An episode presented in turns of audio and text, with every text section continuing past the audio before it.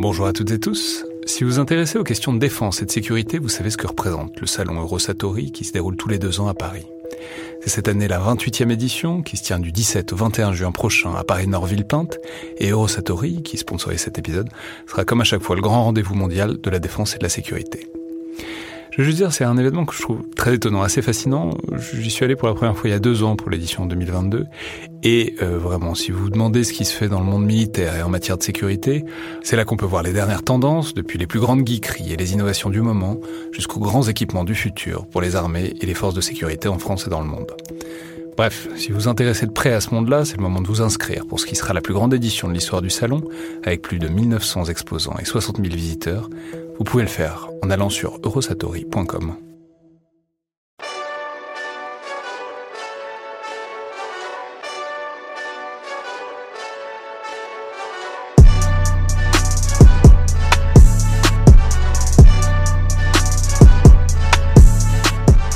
Bonjour à toutes et tous et bienvenue pour ce nouvel épisode du Collimateur, le podcast de l'IRSEM consacré aux questions de défense et aux conflits armés.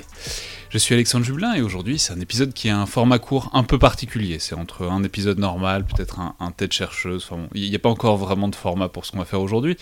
Bon, un épisode qui est dans tous les cas consacré, comme souvent en ce moment, à, la guerre en Ukraine et où on va essayer de traiter d'un aspect qui est très particulier de la guerre qui n'est pas facile à appréhender, ou en tout cas qui, qui n'était pas dans les premiers temps du conflit, à savoir sa dimension cyber et informatique.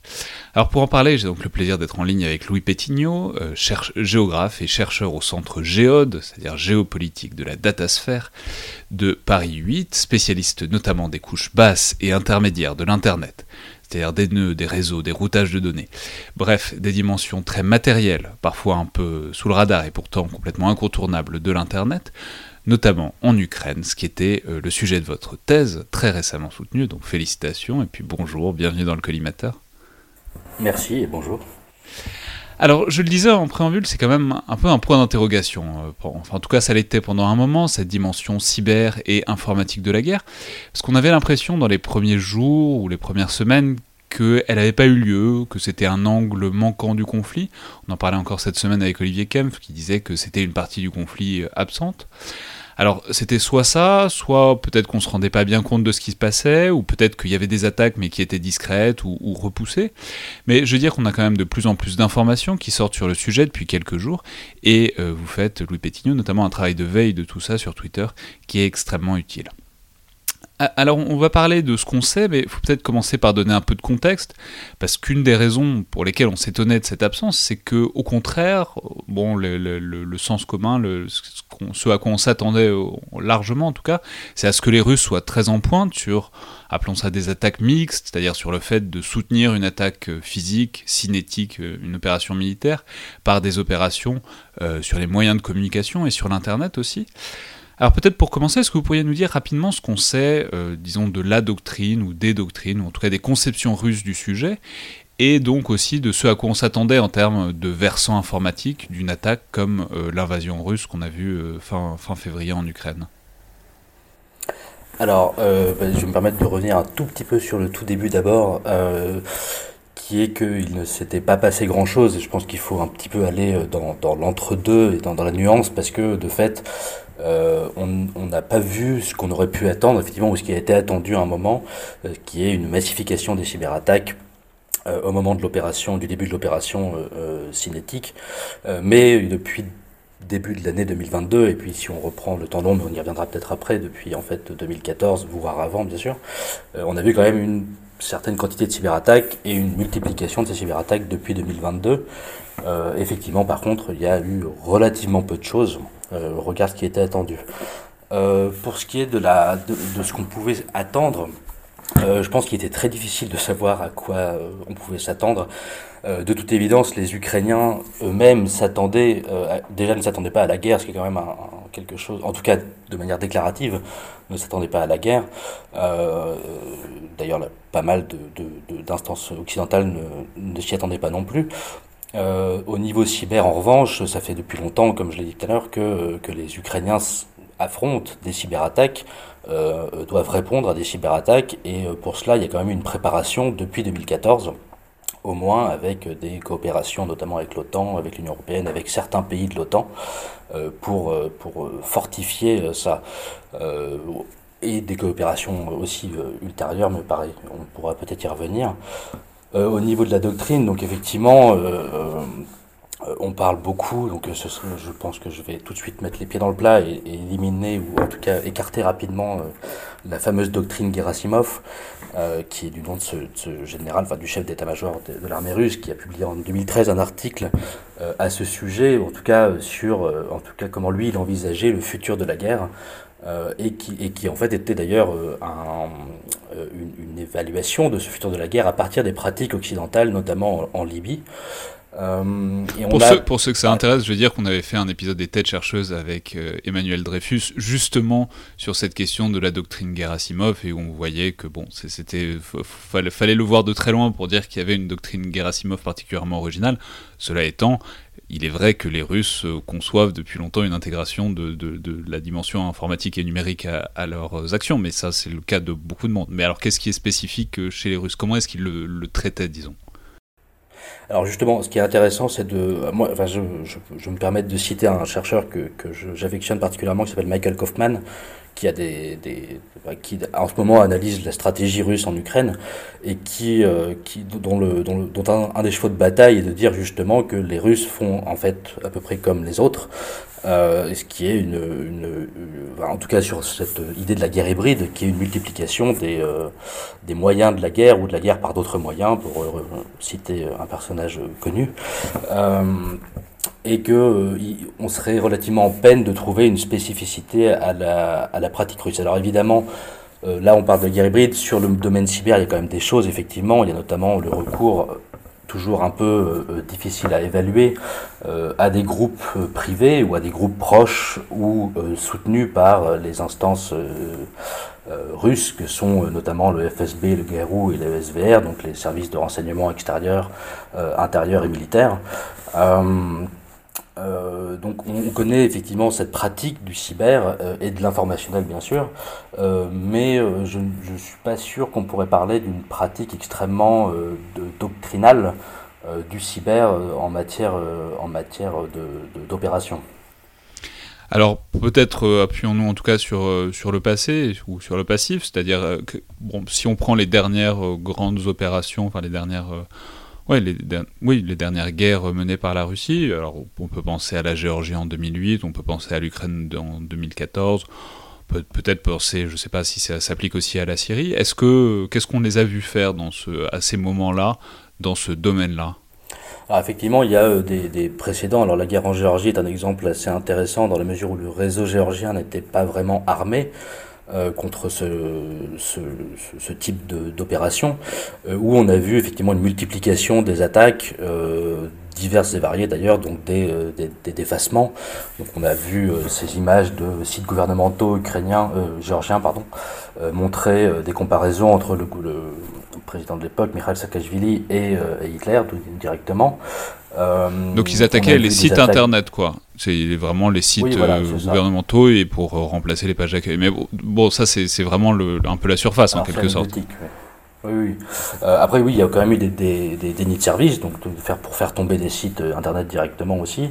et il y a eu des attaques de, de qui, qui, permettaient en fait, alors c'est du domaine un peu technique aussi, mais des attaques BGP à travers ce protocole qui permet en fait l'interconnexion des réseaux internet dans, à travers le monde et qui a permis aussi de faire tomber certaines parties du réseau géorgien. Mais là, on se situe dans des, euh, dans des attaques assez euh, finalement pas inefficaces, mais euh, dans une certaine mesure anecdotique, dont l'intérêt euh, opérationnel peut être questionné quand même. Euh, et pour l'Ukraine en 2014, de la même manière, il y a eu des cyberattaques dès le début de la révolution en fait. Euh, pour euh, à l'encontre des, téléphones des gouvernants, à l'encontre des téléphones même des, manifestants. là aussi, on n'était pas encore dans vraiment l'opérationnel ou dans le conflit ouvert avec avec l'Ukraine. Par contre, en Crimée, il y a eu quand même de la prise. Alors là, c'est quelque chose de très infrastructurel. Il y a eu la prise de de possession en fait des réseaux locaux. Euh, mais là aussi, on peut se questionner sur l'intérêt opérationnel, puisque pendant encore euh, un an ou même euh, quelques années, si je m'abuse, ça reste l'Ukraine qui a fourni du, de l'Internet à la Crimée. Et donc c'est quelque chose de très ponctuel qui a peut-être servi à un moment clé, mais qui a servi, à mon avis, de manière très, très anecdotique, dans la mesure où les forces spéciales sont bien plus efficaces que, que la coupure d'Internet dans un territoire comme la Crimée, par exemple.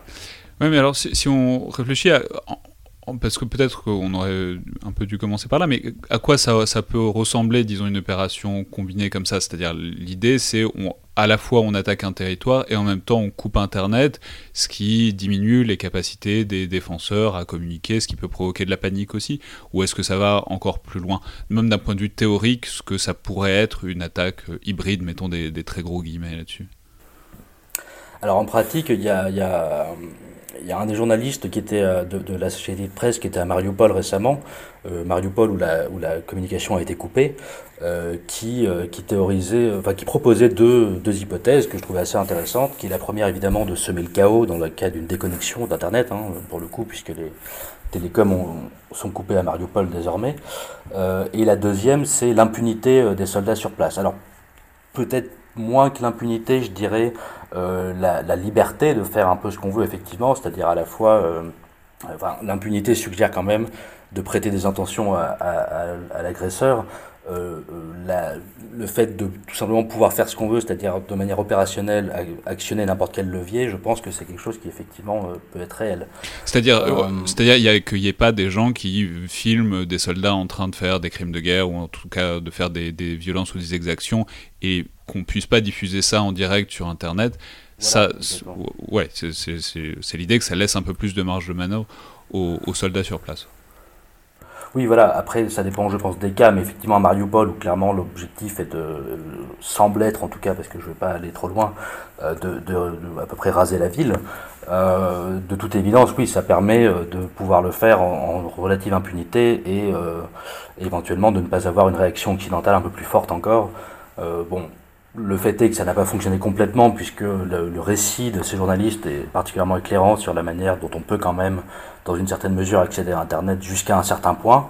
Mais depuis qu'ils sont partis, parce qu'ils ont été évacués, effectivement, euh, euh, on a un blackout complet sur euh, une ville comme Mariupol, quelque chose qui pourrait être répété. On a vu d'autres exemples à Kharkiv, dans le plus au nord, de ce genre de choses, de coupures d'électricité, alors soit direct de, pardon, de communication, soit euh, par les communications elles-mêmes, soit par de toute façon le réseau électrique. Et là aussi, on peut se questionner sur à terme si une coupure se produit euh, à long terme, euh, ce qui peut se passer sur place par les, enfin, en tout cas les actions des, des, armées russes. Alors, si, si, on revient un peu en arrière, donc là, il y a le cas de Mariupol, où vous venez de parler aussi rapidement de, de Kharkiv. Qu'est-ce qu'on reprenons euh, fin février. Qu'est-ce qu'on a vu? Alors on a vu euh, des, Russes entrer sur le territoire ukrainien, mais dans la dimension numérique, informatique, de l'internet, des réseaux au sens plus large, Qu'est-ce qui s'est passé et qu'est-ce qui s'est pas passé si tant est, parce qu'on sait que documenter tout ça c'est aussi euh, problématique, enfin, c'est très difficile, notamment parce que c'est pas forcément le centre d'attention au, tout début. Quand il y a des chars qui débarquent, qui passent la frontière, généralement on a tendance à se concentrer dessus et c'est compréhensible. Donc qu'est-ce qu'on a vu dans cette sphère numérique et qu'est-ce qu'on n'a pas vu? Alors on a vu euh, euh, à la fois pas mal de choses, c'est-à-dire une multiplication des événements.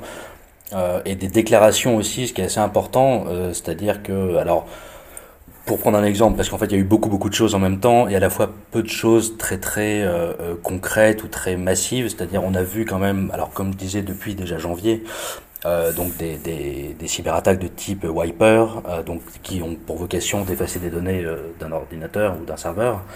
Euh, Mais de quel type d'ordinateur ou de serveur C'est quoi les cibles Enfin, je dirais, est-ce que c'est des cibles On imagine que les cibles militaires sont bien protégées par, par, rapport à ça. Donc, quels peuvent être le genre de cible de proie pour ces attaques-là? Alors, en l'occurrence, c'était des services gouvernementaux. Euh, euh, plus précisément, j'avoue que je me, me rappelle plus.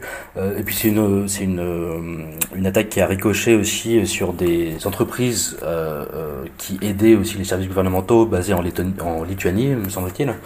Euh, donc on a vu ce genre d'attaque un peu euh, concrète en fait, un peu voilà, dont on pourrait se dire qu'elles auraient un impact, mais ça reste encore une fois, il faut remettre effectivement dans la balance le fait que des, que des chars arrivent. Donc effectivement, l'impact est relativement euh, limité. Pour prendre un point de vue plus général, l'impact des cyberattaques dans une situation opérationnelle reste extrêmement limité par rapport à, ce qu'on constate à côté, effectivement. Euh, donc on a vu quand même ce genre de choses. On a vu effectivement beaucoup de déclarations, donc pas mal de groupes euh, de hackers se positionner, euh, donc les Anonymous du côté ukrainien, et avec beaucoup de déclaratifs aussi, parfois faux, parfois vrais. il est là aussi effectivement, comme, comme vous le disiez, il est assez difficile à ce stade-là de pouvoir confirmer ou infirmer complètement toutes les déclarations. Le groupe Conti, un fameux groupe aussi de, de, hackers, s'est positionné lui du côté russe. Euh, voilà, il y a, des sites qui recensent comme ça tous les groupes et leur positionnement, donc il y en a beaucoup, donc je ne vais pas faire la liste, mais, euh, mais on a vu ce genre de choses. Et puis effectivement, on a vu relativement, euh, au fur et à mesure de la guerre, peu de cyberattaques toutes vraiment importantes, je dirais, ou en tout cas avec des effets importants. Mais là, effectivement, les théoriciens de ce, type de pratique euh, expliquent la plupart du temps, alors pas tous bien sûr, mais une bonne partie d'entre eux expliquent qu'effectivement dans une situation pareille, euh, les cyberattaques ont un impact trop limité, en particulier au, vu du coût euh, de la préparation, du temps de préparation que ça demande. Donc il n'est est pas forcément anormal de voir ça. On a vu aussi des initiatives assez plus, plus originales, donc on en parle beaucoup maintenant, mais le, le la IT Army d'Ukraine donc qui était euh, cette initiative du gouvernement ukrainien lui-même de, euh, de, rassembler les hackers ukrainiens. Euh, donc une initiative vraiment de, on pourrait dire de temps de guerre, hein, de, de, rassembler des groupes illégaux a priori pour combattre du côté de Kiev. Là aussi, pas mal de déclaratifs. Il y a eu des publications de cibles faites par directement, je, crois même, le, ministre lui-même des télécommunications. Euh, mais des effets vraiment massifs Bon, il y, a des choses qui paraissent hein, sur des, fuites de, de, bases de données de, de, l'autorité russe des télécoms, de l'armée russe elle-même, etc. Mais pareil, il faudra attendre un peu pour pouvoir authentifier tout ça et faire un peu le, euh, le point après que la poussière soit retombée euh, assez littéralement. Alors ça c'est la partie des cyberattaques, donc des attaques euh, proprement informatique, mais vous, êtes, euh, je l'ai dit en introduction, vous êtes un spécialiste aussi des réseaux et du côté très hardware, enfin, c'est-à-dire tout ça, ça passe par euh, des câbles, enfin, il y a, une dimension très physique et matérielle. Euh, et on peut imaginer, on aurait pu imaginer que les Russes essayent de couper le réseau téléphonique ou le réseau Internet, mais par des bombardements, par des attaques tout à fait cinétiques sur euh, ces nœuds de, communication. Ça, est-ce que ça a eu lieu? Dans quelle mesure est-ce que ça a eu lieu Et quel effet ça, a pu avoir si ça a eu lieu? Alors, bah, effectivement, comme je disais, à Mariupol, par exemple, ça a eu lieu. Ça a eu lieu dans plusieurs endroits d'Ukraine, euh, en tout cas des baisses de connectivité. Euh... Parce que rappelons que la beauté d'Internet, c'est que c'est très distribué, c'est-à-dire euh, les, paquets de données peuvent passer par euh, plein d'endroits différents. Donc tout ça pour dire qu'il suffit pas de, il suffit pas de taper une tour téléphone pour couper une partie euh, du territoire d'Internet. C'est plus compliqué. Il faut, enfin, ça demande beaucoup plus d'attaques et beaucoup plus d'encerclement en quelque sorte. Alors oui et, oui et non, puisque évidemment ça dépend des situations euh, de, de, chaque pays en fait ou de chaque territoire. En l'occurrence, l'Ukraine a un réseau extrêmement distribué euh, avec un fourmillement d'opérateurs divers et variés, euh, beaucoup d'infrastructures bien réparties sur le territoire. Donc c'est un réseau a priori déjà très résilient. Euh, dans des cas comme plus précis, donc comme Mariupol, effectivement, là, il il est difficile en fait de, proposer une, intentionnalité de, l'armée russe elle-même parce que dans le cas encore une fois d'une multiplication des bombardements sur une zone entière, il est probable que possible, en tout cas que ce soit un effet collatéral tout simplement, et pas quelque chose de visé. Il faudra aussi voir plus tard, euh, mais je vois qu'il y a des cartes qui paraissent de plus en plus, des bombardements, euh, il faudrait voir s'il y a un ciblage des infrastructures. Euh, par contre, effectivement, globalement, on a peu vu ça, donc on a vu quand même cette, ce bombardement de la tour de, communication à Kiev, qui a beaucoup fait parler aussi, mais effectivement, comme vous le disiez, il suffit pas de bombarder une tour pour que soit, tout soit coupé. Et puis effectivement, euh, il semble pas que euh, la Russie euh, cible particulièrement euh, les infrastructures. Donc il y a plusieurs hypothèses qui sont proposées par, par, les spécialistes, notamment des télécoms, pour expliquer ça. Et par les spécialistes de l'opérationnel aussi euh, dans ce, dans ce genre de cadre et de, et de, thématiques, disons. Euh, la première, c'est d'une part, c'est euh, l'écoute et le renseignement, tout simplement, c'est-à-dire que laisser les communications ouvertes, si on peut les pénétrer correctement, ce qui n'est pas impossible, sachant qu'il y a des similitudes entre les, les matériels utilisés par l'armée ukrainienne et, l'armée russe. il y a une, une, infrastructure commune depuis la fin de l'URSS, donc voilà, il y a quand même une connaissance euh, par la Russie euh, des, infrastructures ukrainiennes. C'est-à-dire que euh, potentiellement, ils pourraient se, ils pourraient se brancher pour écouter ce qui se dit sur les réseaux téléphoniques et Internet ukrainiens, ce qui leur donnerait de, de l'information très, très valable, de qualité d'un point de vue même opérationnel pour diriger leurs opérations. Quoi. Voilà, exactement. Alors, dans quelle mesure C'est une très bonne question qu'on laissera au, au, service de renseignement russe. Mais euh, il est assez probable que ce soit aussi, en, tout cas, que ce soit une très bonne raison pour eux de ne pas les couper. Euh, la deuxième raison, c'est que ça permet en tout, probablement à l'armée russe de communiquer elle-même, puisque les, réseaux ukrainiens euh, avaient coupé, enfin les opérateurs ukrainiens avaient bloqué les numéros russes notamment, mais aussi une, une partie des, des adresses IP de Russie. Donc bah, tout ça est un peu compliqué à localiser parfois, mais tout simplement ça pouvait être, euh, euh, ça pouvait empêcher certaines communications. Ça, rappelons que euh, c'est, ça a été une des grandes surprises, enfin bon, en tout cas un des grands points d'interrogation, c'est il semblerait que les communications russes soient assez, assez peu sécurisées dans l'ensemble à l'intérieur de, de cette opération, et que donc ils passent aussi beaucoup par des réseaux pas militaires, pas sécurisés pour plein de raisons, enfin notamment qu'ils avaient Enfin bon, euh, on va pas entrer dans le détail des problèmes des communications russes parce qu'on ne connaît pas grand-chose, mais en tout cas, il semblerait qu'ils aient beaucoup communiqué par téléphone et par SMS, etc. Ce qui fait que, évidemment, du coup, ils étaient dépendants des réseaux 3G, 4G, même euh, téléphones ukrainiens pour pouvoir communiquer au sein de l'armée russe. Effectivement, oui, et visiblement, ils ont même récupéré des, téléphones ukrainiens, en tout cas des cartes SIM ukrainiennes pour pouvoir communiquer. Et de fait, bah oui, cela permet aux Ukrainiens de, pouvoir euh, euh, éventuellement récupérer. Donc effectivement, il y a pas mal de fuites euh, euh, des conversations opérationnelles russes. et du coup, la troisième raison potentielle, et qui me paraît une des plus intéressantes, parce que en fait, je ne crois pas qu'il y ait de précédent dans ce contexte-là, c'est-à-dire vraiment d'une invasion qui a éventuellement pour vocation le contrôle d'un pays, qui est tout simplement de pouvoir conserver les infrastructures pour l'après-guerre. Alors, à savoir si, si la Russie veut envahir l'Ukraine intégralement, mais vu comment se déroule la situation, il est, probable que le sud et l'est soient quand même, euh, euh, enfin que la Russie ait des plans pour ces régions-là euh, de, de, contrôle. Alors de près ou de loin à voir, mais effectivement, maintenir l'infrastructure permettra effectivement bah, d'opérer une communication de manière générale d'une part, et puis auprès des populations pour alors soit, soit les Russes directement, soit les, États euh, ou les, gouvernants euh, fantoches qui, prévoient potentiellement de mettre en place là-bas. Donc ça c'est une question ouverte, mais, euh, qui permettra aussi de, tout simplement d'opérer une communication d'après-guerre, tout simplement, pour à, tout le moins essayer de s'assurer un, alors un contrôle de la population, je dirais pas jusque-là, mais une stabilisation d'une population qui de toute évidence n'a pas envie d'être, d'être en Russie. Et si on, se, essaie de faire un peu de prospective, en tout cas de se tourner vers l'avenir, est-ce qu'on sait...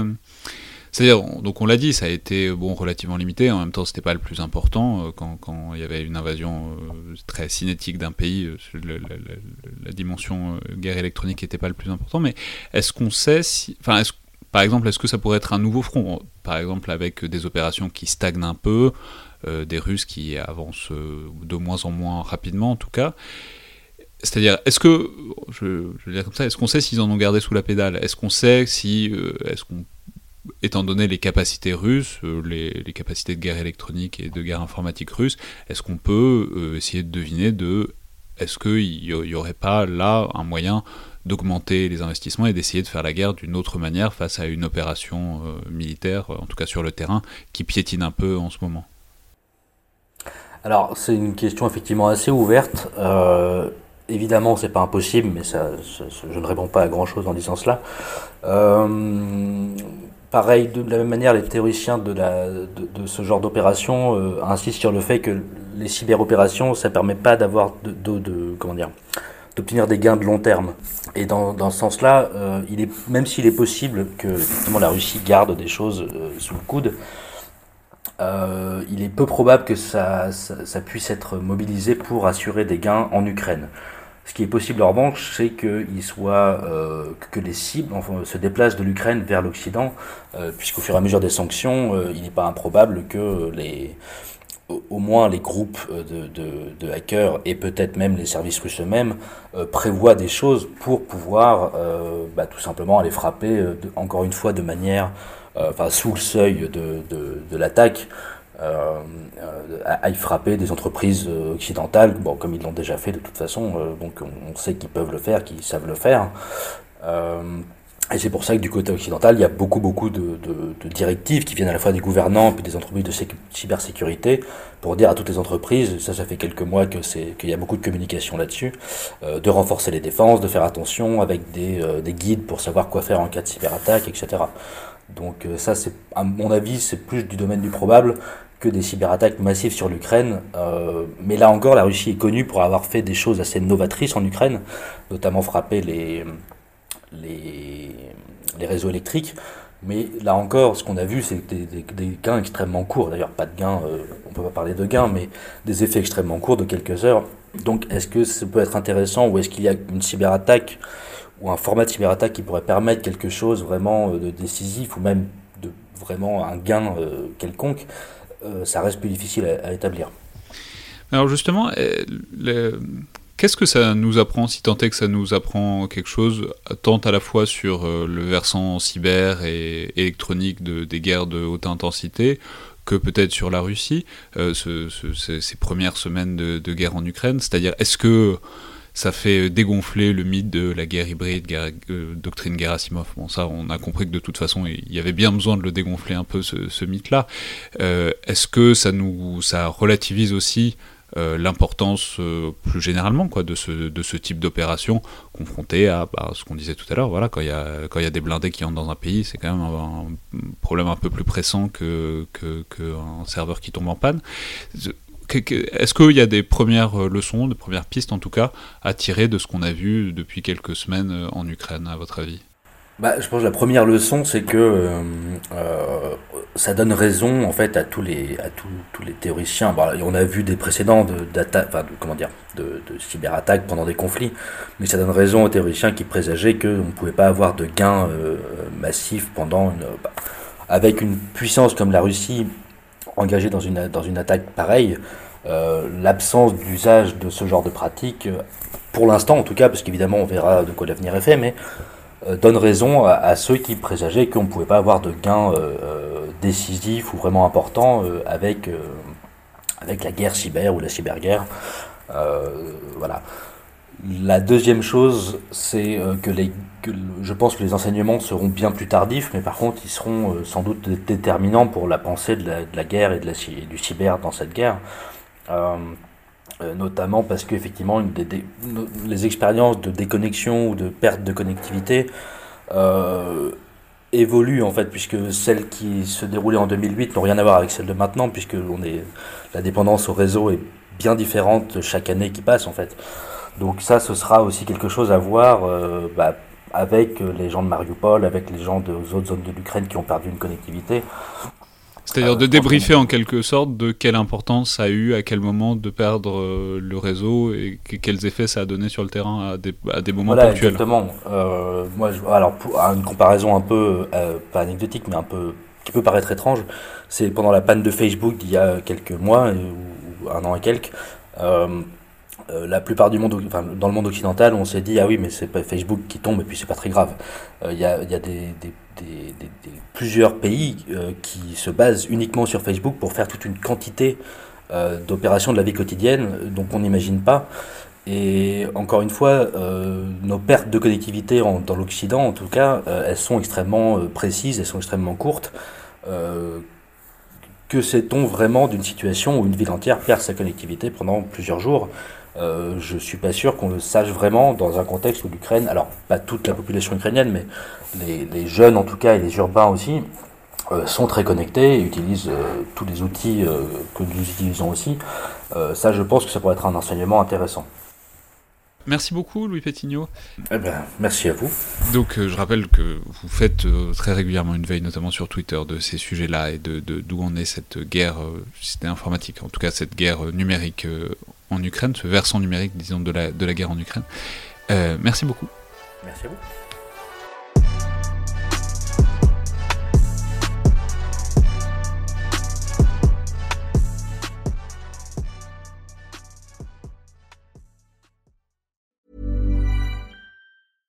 Imagine the softest sheets you've ever felt. Now imagine them getting even softer over time. That's what you'll feel with Bowl and Branch's organic cotton sheets. In a recent customer survey, 96% replied that Bowl and Branch sheets get softer with every wash. Start getting your best night's sleep in these sheets that get softer and softer for years to come. Try their sheets with a 30-night guarantee. Plus, get 15% off your first order at bowlandbranch.com. Code BUTTERY. Exclusions apply. See site for details.